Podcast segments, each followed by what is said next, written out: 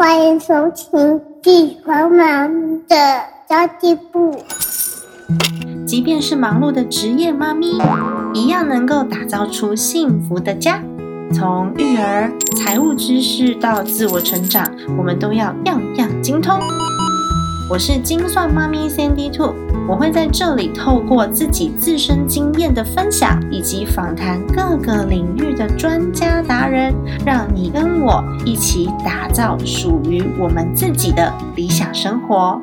Hello，大家好，我是陪你精算生活、创造理想人生的 Cindy Two。我的 Podcast 节目第三百九十集曾经有讲过理财拖延症的相关议题，不知道你还记得吗？就是我们明明知道该做些什么，也知道做什么对我们比较好，可是呢，事情却一直都没有进展，然后心里面就会想说，我也不愿意啊，可是我就是没有动力嘛，怎么办呢？这一集节目呢，我就是要来帮助你解。解决所谓的拖延症的问题哦，从底层来看看你的焦虑到底在哪里。今天再次邀请到我的 Podcast 启蒙频道的 主持人，也是精算猫咪的家计部的老朋友，左边茶水间的 Zoe 来谈谈如何利用设计思考来终结拖延症哦。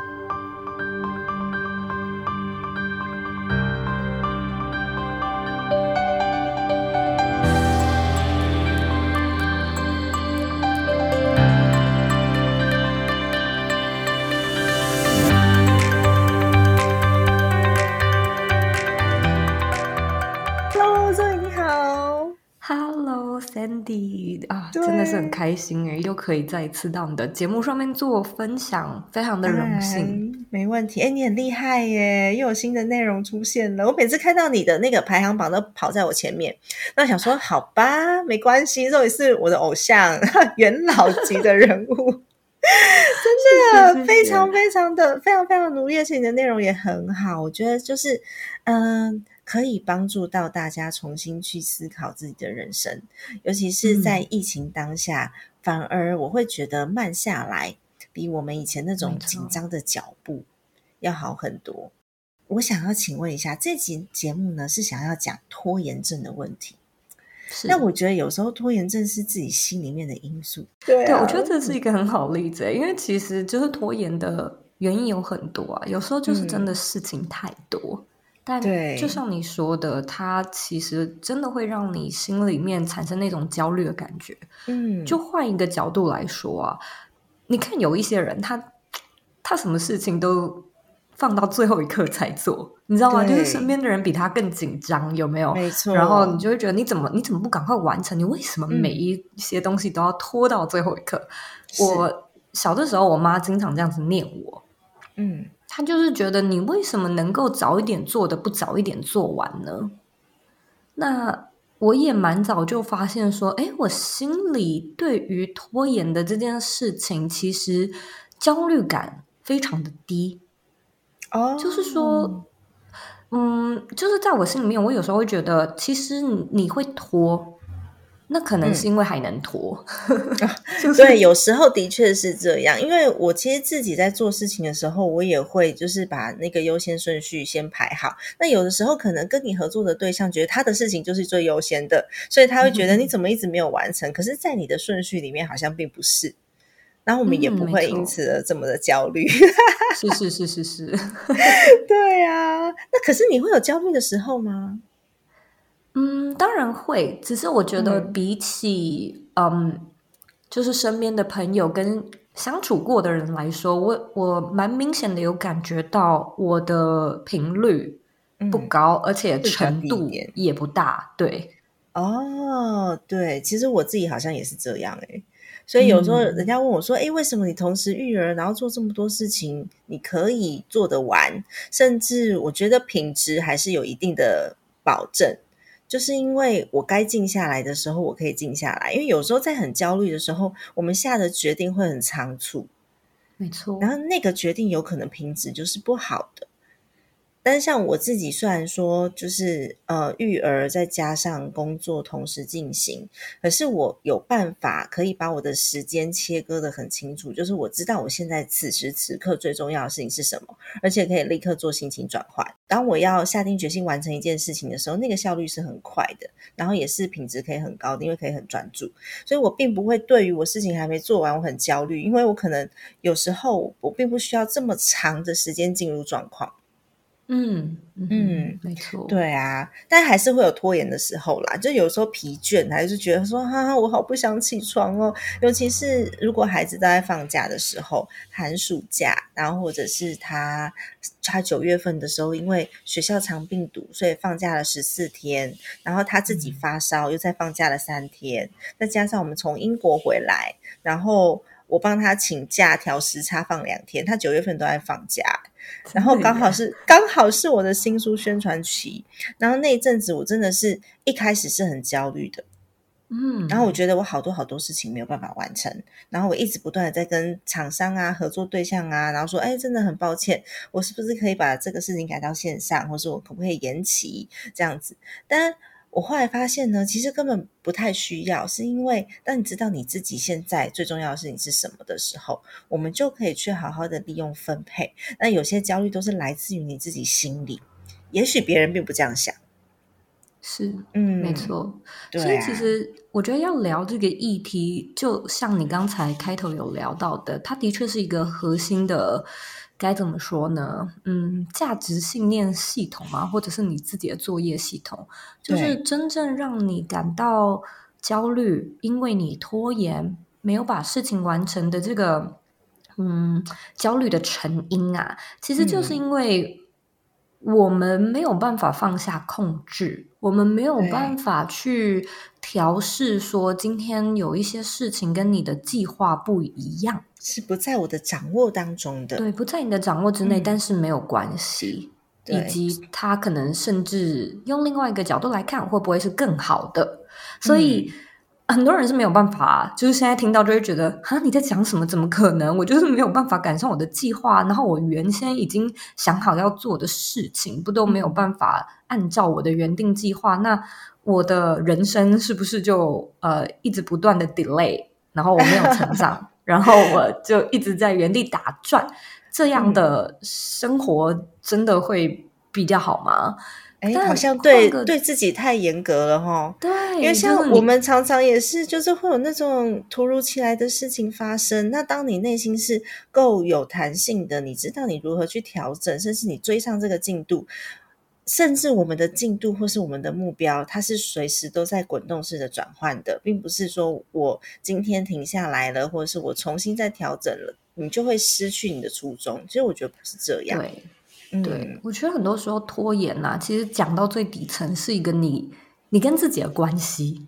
嗯，就是你知道，有的时候啊，我我观察很多有拖延症的人呢，他们嗯，蛮大一部分也会有完美主义。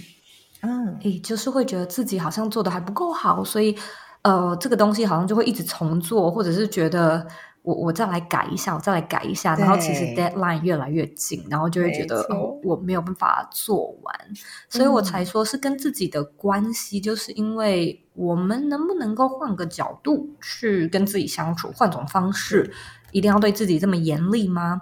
嗯，这是唯一前进跟成长的方式吗？嗯，当然不是啊。所以其实我自己在那个，就是我刚刚有讲，我有讲理财拖延症那一集的时候，我其实也有讲到关于对自己太太严格或是信心不足，都有可能造成理财拖延症的状况发生。那各式各样拖延症都是，有时候是觉得自己好像就是差了那么一点，所以我不能够开始。嗯，但事实上就是因为你还没有开始，所以你不知道你的差距到底有多少。还有你有哪一些部分是需要补足的？那我自己的信念都是，不管是不管三七二十一，反正我先开始，不会有太糟糕的结果。然后我可以评估这个后果是我能够承担的，我就开始了。嗯，对啊。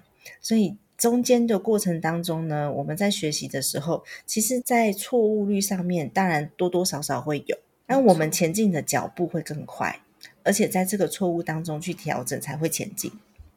嗯。对，不然不想面对，我就没有办法，我就没办法前进啊！不想面对自己，然后还有就是不想面对，然后也不想学。对，其实我觉得这个跟我们现在身处的社会有关，就是说，嗯，要不断的前进，然后不断的升级吧，好像是一种，嗯，因为。我们如果要聊，会聊到什么社会框架？那大部分的人已经大概知道什么是社会的框架了，就是叫你去念书，念完书之后呢，考上好的大学，然后继续深造，然后找到好的工作，然后找到一个好的对象，结婚生子，就是不断的这些行程就这样子啪啪啪给你规划好了。然后大部分的人就好像会依照这个该怎么说呢？这个这个。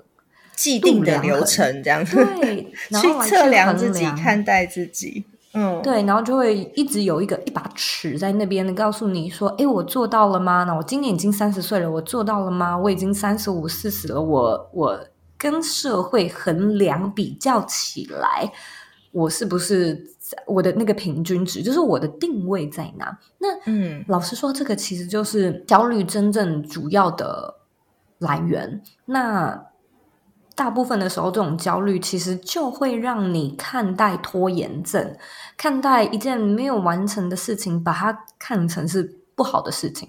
所以有的时候，嗯，真的要完成吗？就是这件事情一定要做吗？还是你自己给自己添加上的一些 to do，然后不断的为自己就是出功课。例如说，设定三十岁之前要结婚，然后三十岁到了，你那你眼前那个男人就真的适合结婚吗？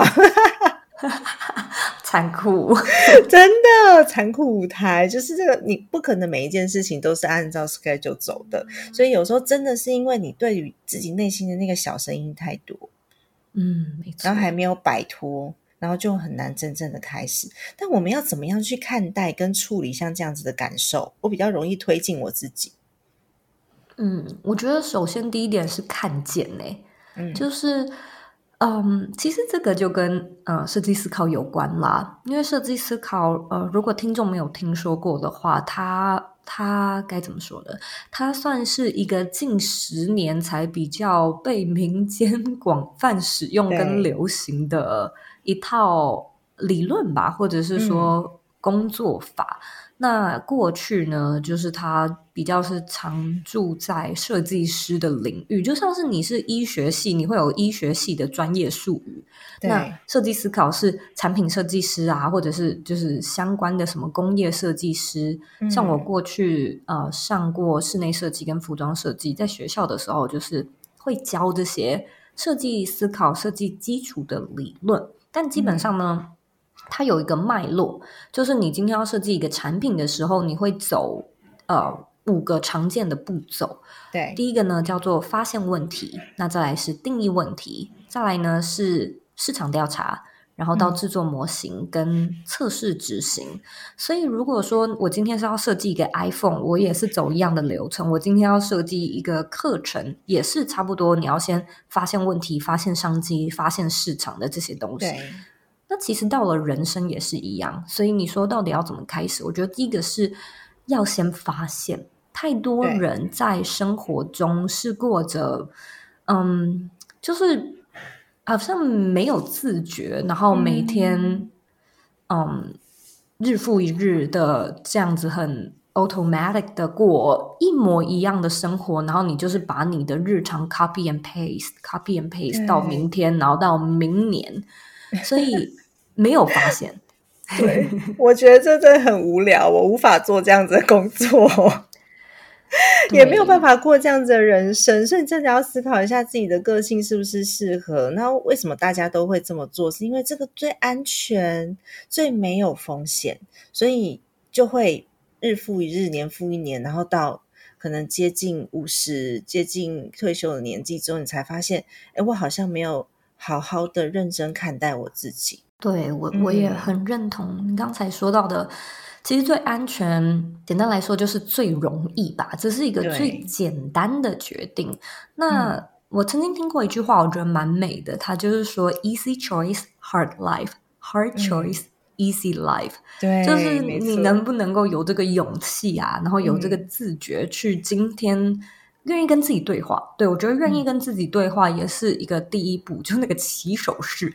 你发现了，能不能够不要忽略？能不能够就是不要 ignore 这个？你其实现在生活不满意，或者是你其实现在觉得有一些东西想要调整。的的这个需求或者是这个 feeling，就是一个很简单的感受。那你能不能够坐下来，然后去面对它，然后问自己我怎么了？其实当你开始问的时候呢，我们就会慢慢进到第二个步骤，就是定义问题。因为定义问题在做的就是，那你就要去细密一、具体的写下来，你觉得自己怎么了？怎么了？工作上不满意吗？身边的伙伴不满意吗？还是现在是哪里你觉得可以调整？嗯，有的时候也不一定要是不满意，有的时候就是你在人生的某一个阶段啊，这个阶段的任务，或者是说能让你成长的一些元素都已经满足了你，那你就是得开始跨出那个舒适圈。我会觉得有的时候生活就是这样子，你可以感受到，呃，你每天都幸福啊、平凡啊、简单，对。就是一种 you are happy but you are not fulfilled，你心里那个底层会有一个这个声音，你就会觉得还没有可以再有什么，还可以再更好。对，嗯，其实这这样子的一个这样子一个议题，跟我的新书增值力里面在内在讲的，你要去探索你的内心，然后为你自己的人生做设计、做决定，自己创造自己的幸福。其实这个底层逻辑也还蛮像的。从从处理感受、处理情绪开始，然后认识自己。大部分的人在认识自己这一段就会卡关很多很多。我通常会鼓励大家先去多元的尝试，然后去认识自己。不然的话，我们看再多书，别人讲的再多，书籍内容写的再好，可能都跟你没有关系，因为我没有办法去找到我自己的价值，然后并且我是有自我认同感的。没错，对啊。你是怎么自己开始找到自己认识自己的价值的？嗯，这段历程哦，让我想想从哪里开始。很长，对不对？因为我我常常被问到这个议题，但是我都我都觉得过去的一整段时间内发生了好多好多事，我需要把它完整的整理出来，但是我自己可能没有办法知道到底究竟是哪一些的细节去触动我的。所以我也很想要把这一题 问一下 Zoe，没问题哦。我觉得有一个前情提要可以先说，就是嗯，这不是一个有终点，它不是一个有 destination 的事情，因为你会改变，你也应该要改变，然后你。你你今天就像我经常在讲理想生活的设计嘛，就是我真的觉得我们二十三十四十五十岁的理想生活会长得很不一样。不一样。你不要觉得说，哎，我今天有一个 quest，就是有一个任务，我要去了解自己、认识自己，然后这就是我了。我从今以后就是这样子，我不会再改变了。没有，就是真的不不要给自己这么多的限制。这是一个，这是一趟很好玩的旅程。就是是你首先得对自己好奇。你要对自己感兴趣，就是哎，我怎么会这样子啊？但但是我五年前不是这样的耶，是什么东西改变了？为什么我？以前不喜欢、不认同的，过去不吃香菜，现在开始吃了，就是 什么东西变了？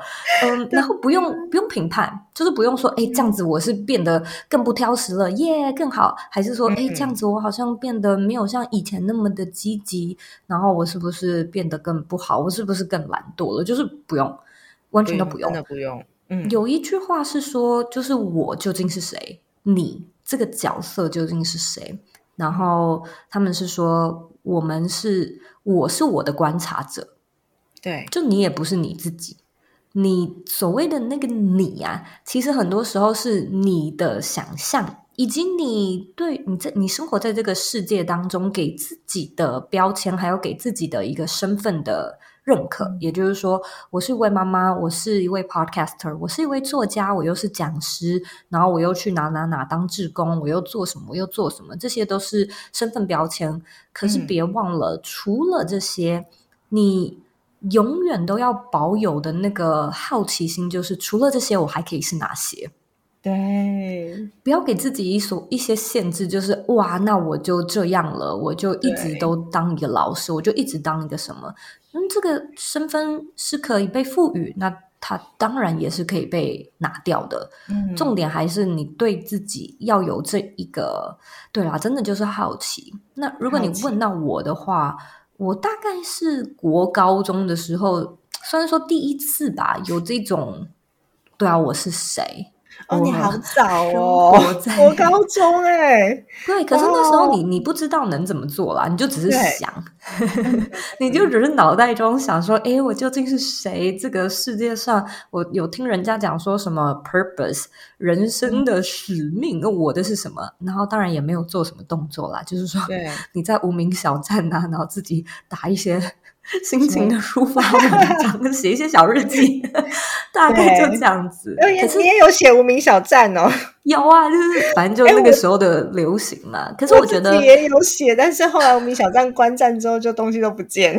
真的，我也是。哎，我好像还有备份呢，因为我真的是写很多。然后那时候就是喜欢在那边年轻为赋新词强说愁，就是。一些自己的内心的对话，可是我觉得无论这个呈现的形式多么的青涩，多么的好笑，可是它都是一种探索啊。对，至少这趟旅程已经开始了。对，这个超棒的，因为你有在发现，有很多人是反正回去，我爸爸妈妈叫我做什么我就做什么的，他没有想要发现他自己，而且他觉得好像去符合可能父母亲的要求，就是就是他自己想要做的事。嗯，对啊，所以我觉得你你你说是为赋新词强说愁嘛，可是那个时候当下的感受就是这样啊，那是我的感受，我所有的感受都没有错。然后我去面对我有这样子的感受的时候，我才有办法进一步的去解决，然后在解决过程当中更了解我自己。没错，没错，嗯。哦，你真的是好早哦！我一直我可能要到三十岁吧，出社会的很慢的感觉。就我，可是我觉得很多人的那个，就是你看，现在就是一个很好的例子。每一个人的那个时辰啊，我们说时区嘛，都不大一样。像是我自己，我过去还蛮迷，也不是过去啊，就是我一直以来都是一个蛮喜欢旅行的人。旅行的时候会遇到各式各样的人，像是我之前自己在澳洲背包旅行，我就有遇到那种十七岁啊，他就已经因为很聪明，跳级大学毕业，然后甚至还自己在家里创业，然后把那个他自己在创的什么业，然后卖掉，因此有一笔钱，然后在澳洲旅行的人。然后我也遇过呃一对情侣，他们是德国情侣，然后他们就说在一起五年，这五年的生活的方式就是旅行，就他们没有说在哪边有个固定的居所，这就是他们的生活。然后也有遇过是一一群呃一个家人，就是三个一家三口，然后就是这样子到处旅行也一样，他们就是没有特定的地方，然后全家住在那个 RV，就是露营车上面。然后就这样子到处去旅行，嗯，有的人年轻呢，有的人是年纪很大的，就我也遇过年纪很大的，就是说，哎，其实就是终于退休了，然后一直以来想要环游世界，所以就是到了这一站澳洲，然后接下来要去哪？那那时候你就会发现说，哎，每一个人真的都有自己的人生，就是那个很早开始的那个十七岁，他或许就是比人家还要早去思考，或者是去。你要说圆梦吗？圆这个阶段的梦，但是别人就是你说那个七十岁的那个老阿公，他可能也成就跟在他这个七十年的人生岁月里面有不一样的收获。对，所以你说你到底是十五岁就开始所谓启蒙去想认识自己的议题，还是你是三十岁？我觉得真的都无所谓，就是只要你有这个 intention。或者是 willingness，你有这个意愿，那任何时候都是很棒的时候，因为任何时候的你都不一样。所以，就算你十五岁开始，又也不是说你你三十岁这个任务就会结束，因为你就会一直改变，一直改变，你永远可以在自己的身上看见不一样的自己。嗯，所以我觉得，呃，重要的应该是享受那个过程。而不是去达到你所谓呃确认这是我的目的，然后我去去去 check 我每个我每个需求是不是有达到，不是这样的。是那个过程当中你的感受是什么？你是不是真的觉得很舒服？而不是说我我做了好多的 checklist，然后我要把它一一完成。所以要去了解、观察自己的感受，这个是很重要、很重要的事情。所以，其实每个人的呃感受都不相同，然后成因也不相同，所以光靠意志力，我觉得是没有办法去达到所谓的脱离拖延症这件事情的。因为光靠意志力，你中间的感受是不好的。嗯，你觉得光靠意志力有可能吗？有很多人说：“哦，我好自律，我每天早上都从几点几点起来。”像我自己在我自己在工作的时候，因为我的孩子他呃得要我照顾，所以我大概都四点半五点起来。那你说这个，我要是逼我自己很自律很自律，不是我一定是当中我做了一些事情，是这件事情是我真的很想要完成的，所以我可以自动自发这个时间点就起来了。嗯，而不是说哦，我看那个 Cindy Two 都四点多五点起来，所以呢，我就设了一个目标，我要跟他一样。我觉得这个失败率很高，因为你还没有找到你起来你要做些什么，然后这个东西是不是你想要追求的？嗯嗯，这个动力很重要，所以不要勉强自己，勉强自己觉得是一个不健康的状态。对，我觉得你说的很好哦。那意志力这个问题，如果你你问说我们光靠意志力是不是可以达成目标？我觉得这个答案是绝对可以，绝对可以。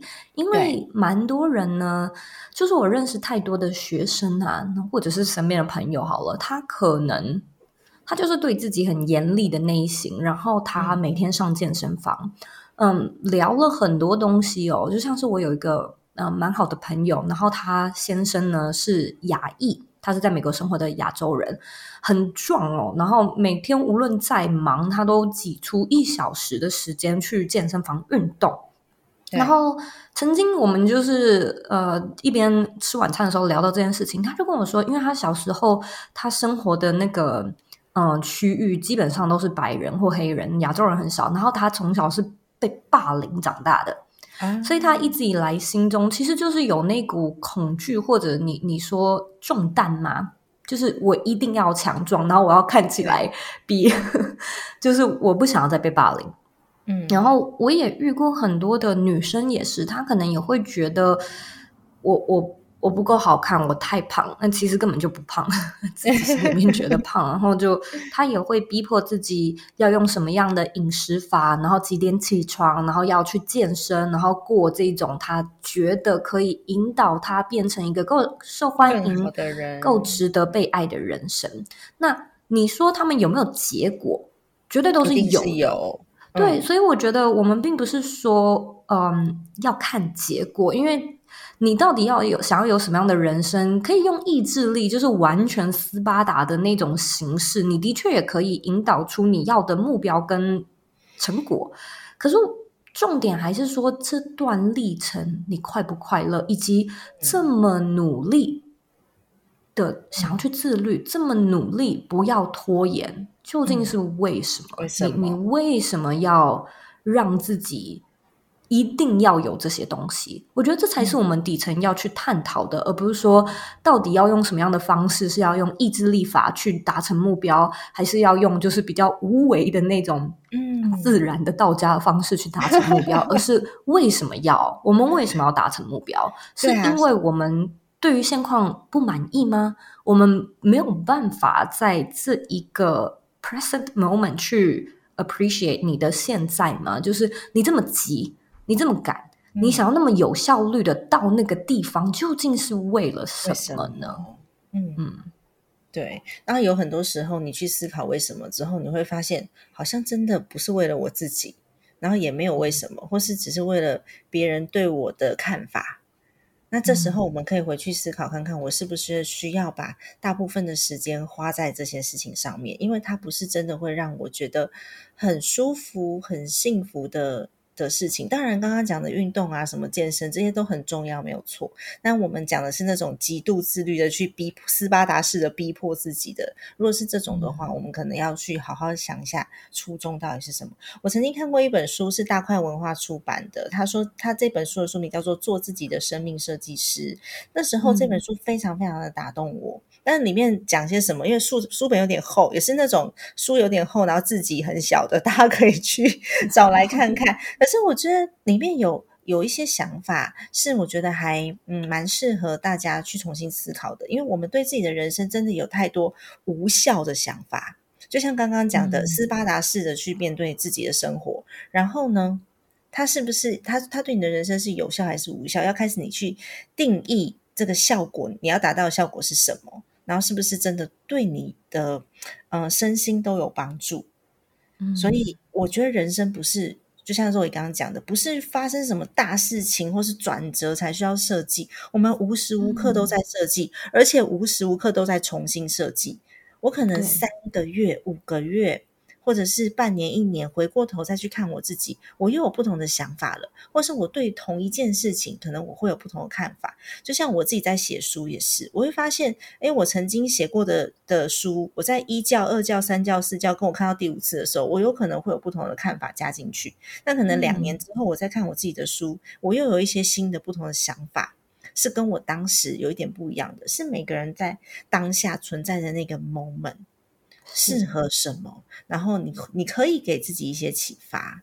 所以我觉得这次作为新的线上课程真的很棒。看到题目我就觉得很喜欢，就教大家如何去设计思考，去终结拖延症。因为拖延症真的会让你这一辈子有很多的后悔。嗯。没错，对，就觉得自己该做没做这样子。而且我觉得这一次的讲座，应该说最不一样的地方吧，是我其实并不想要再教怎么样去解决，就是我不想要去讲哦，那你要试更多的工具，试更多的时间管理方式，然后试什么试什么试什么，以去解决你的拖延症。就是我不想要再以这样的方向去讲了。其实市面上你看书，你上网查。有太多都是教你怎么样用一些工具方法去解决拖延症，可是这一次的讲座切入点跟市面上很不同，就是在于我觉得我是想要用设计思考带听众们，还有就是来参加的朋友们去一起看看这个拖延症底下的成因，以及它为什么是一个问题。就像我刚才讲到的，我们为什么要自律？不再是教你说用什么样的方式可以变得更自律，就是说我们这样到底是为了什么呀？那当我们能够找到的时候啊，其实就是我们可以去看见的时候。就是当你开始看，你可能会看到一些东西，可是你会不知道要怎么处理。OK，例如说我讲一讲，有之前我们在做那个。Beta 就是封测的时候呢，就有学生来跟我们分享说，其实他的很多拖延呢，是都是自己的事情。呃，只要是别人交办的事呢，他都不会拖延。例如说公司的事、有 deadline 的事，可是他自己的事，他明明也有给期限。那讲到最后，我们就用设计思考一起去挖掘，他就发现，其实他心里的底层有一个有一个信念根深蒂固，认为说我不想要当一个自私的人，所以别人的需求，嗯，应该要在我的需求之上，或者换个角度说，我的需求不应该在别人的需求之上，因为我对我我没有办法接受。这个这个潜意识的对话，你自己可能不会。听见，可是其实想一想，你会发现说有点到，就是说你可能会觉得，我我想要当一个好人，我希望被爱，我希望被这个社会给接受。那我对好人的定义，可能就是一个大爱的，然后不是把自己的利益建筑在他人之上的。嗯，那讲到最后就会发现，哦，原来是因为这样子，所以我的事情就可以一直拖，一直拖，一直拖，但是别人的事情都可以优先先被处理。嗯，那到了这边，很多人可能就会不知道，那那那我那我应该要怎么办？OK，我我现在看到啦，我就是一个有这样子的信念的人，那我应该怎么开始去？对，我们其实就会开始一起去这个在心理学叫做 reframing，嗯，其实，在设计思考也是一样啦。reframe 就是说，我们去呃看看能有哪些别种的思考模式能够置换。那如果说你不太知道有什么思考模式，其实在这个部分就会卡住。例如呢，你可能就会发现，哎，我们的这个思考的模式是有限的。例如说，时间是有限的，人生是有限的，所以呢，我就会一直觉得我好像必须要把我所剩的时间先给别人，然后自己的时间、自己的事都是捡剩下的。可是这是事实吗？有别种过生活的方式吗？因为如果说啊，你的人生就是你自己的价值观里面，其实看见别人很幸福，你自己也会感觉很幸福。那其实你说你自己的事情没有真的被达成，可是到了人生的最后一刻，可能你身边的人都很幸福，那你其实也是一个很幸福的人生嘛？幸福的人，对啊，因为那个就是你自己想要的。是，又或者是说，我们可以嗯试试看所谓平等的信念，就是说 equality，也就是说你的需求不是。比较重要，你不是把它放在别人的需求之前，而是一样重要。就是我们光是换个角度来这样子想，如果这件事情一样重要，那你后面的思维，你后面所延伸出来的行为模式，你做的决定跟选择，因为它变得一样重要，对你的做法就会完全不同了。没错，而且我觉得，通常，嗯，每个人。我们在看待像刚刚若伟讲的那个例子，如果说是一一个嗯，把别人的需求放在自己需求之上的人，你有可能挖掘出来的这个底层原因会是不一样的。是，就是同一个行为，但是是不同的信念造成这样子的行为。像刚刚的刚刚肉里的举例是，我是因为我重视别人的感受，所以造成这样的结果，还是因为我想要跟人家竞争造成这样子的结果？或是我缺乏自信，想要被尊重造成的结果，它有可能同一个行为，但是是不同的信念。这时候我们要去处理那个信念的方法是不一样的，去改写那个信念的方式也是不一样的。这就是森迪讲的非常好，做自己的生命设计师。对呀，对啊，嗯。那当然，很多人会误以为这个设计思考啊，它的概念是不是就跟气化自己的人生很像？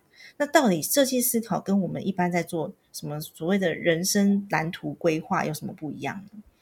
嗯，我会说，呃，大架构来说没有不一样的原因，是因为如果你要用设计思考来规划你的人生蓝图，也是可以的。可是设计思考，我蛮喜欢把它比喻成铅笔盒。嗯，而铅笔盒里面呢，你就是有橡皮擦啊、圆珠笔啊、笔芯啊、尺啊，甚至可能有刀片啊，或者是荧光笔这种的，就是都都有。所以设计思考啊，它不是一个呃元素而已，它像是我们可能你会听过什么人生罗盘，或者你会听过奥德赛计划，又或者是什么抽丝剥茧、申论法、五个为什么、九宫格法，又或者是。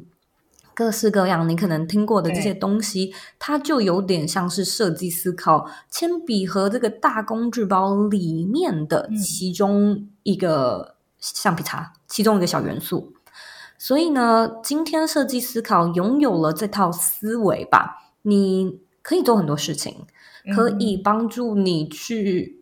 计划未来也可以帮你评估现在，也可以帮你回顾过去，所以就是那那看你要做什么。因此，设计思考的训练，除了是去知道说，哎，世界上有这个工具叫做奥德赛计划，世界上有这个工具呢叫做什么什么，然后以及怎么用之外，我觉得比较像是去嗯。更加的熟悉这套思维。那当你遇到一些问题，或者是人生中好像就是觉得，哎，现在好杂乱哦，思绪好多，要做的决定好多的时候，你能不能够比较敏捷的从这个铅笔盒里面找出你现在这个状况啊？究竟是要用橡皮擦，还是是要用荧光笔，还是是要用剪刀，是要用什么？那有的时候是多种文嗯文具一起搭配的。所以你说要计划未来也可以，然后要去对评评估现在，然后去思考，或者是说挖掘自己的盲点，呃，认识自己，其实嗯都可以用设计思考的这套工具。对，我觉得设计思考的工具哦是比较呃像是你可以用来厘清你自己比较复杂的问题的。对对，没错，对，它是厘清复杂问题的一个一个工具，重新建立比较清楚的意识。所以，当你觉得思绪很混乱的时候呢，我觉得大家可以去练习看看。因为我们今天这期节目没有办法把设计思考这件事情讲得太深入，但我觉得它就是一个你的你的惯性思考的一种方式。所以我们灌进去厘清这件事情，而且呃，核心我觉得是要对自己有同理心。因为有很多人是对自己没有同理心的，就很就像刚刚刚刚讲的，我会去满足别人，但是呢，我对我自己就很严苛。我说我怎么看我自己，我都觉得好像就是差那差了那么一点。那我看别人，我都觉得哦，他好优秀哦。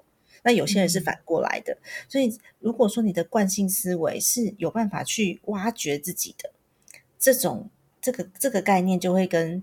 呃，肉也想要传达的设计思考有一点像，所以我觉得这个这次的讲座啊，是用设计思考来终结你的拖延症，去挖掘那个 why 到底为什么？你为什么会你为什么会没办法进到下一个阶段？你为什么会想要但是却做不到？这是蛮重要的耶。嗯，对啊，哇，好期待的讲座。对啊，对啊，这个每次都超用心。嗯，这个讲座的时间是在十一月八号，就下个月哦，很近了耶，蛮近的。嗯，然后我们的报名时间是只开放到十一月一号，所以如果有兴趣的朋友，这是一个线上的讲座，然后它应该会是在 Zoom 举行，时间就是十一月八号的台湾晚上九点开始，邀请有兴趣的听众欢迎来报名。